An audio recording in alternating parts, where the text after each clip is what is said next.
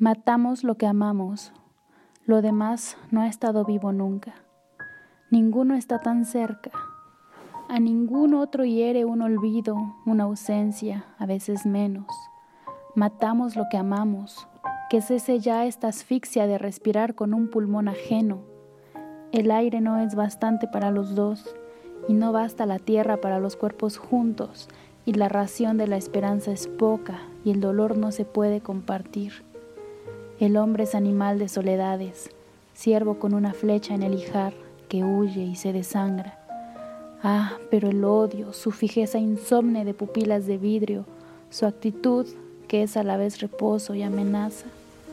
El ciervo va a beber y en el agua aparece el reflejo de un tigre.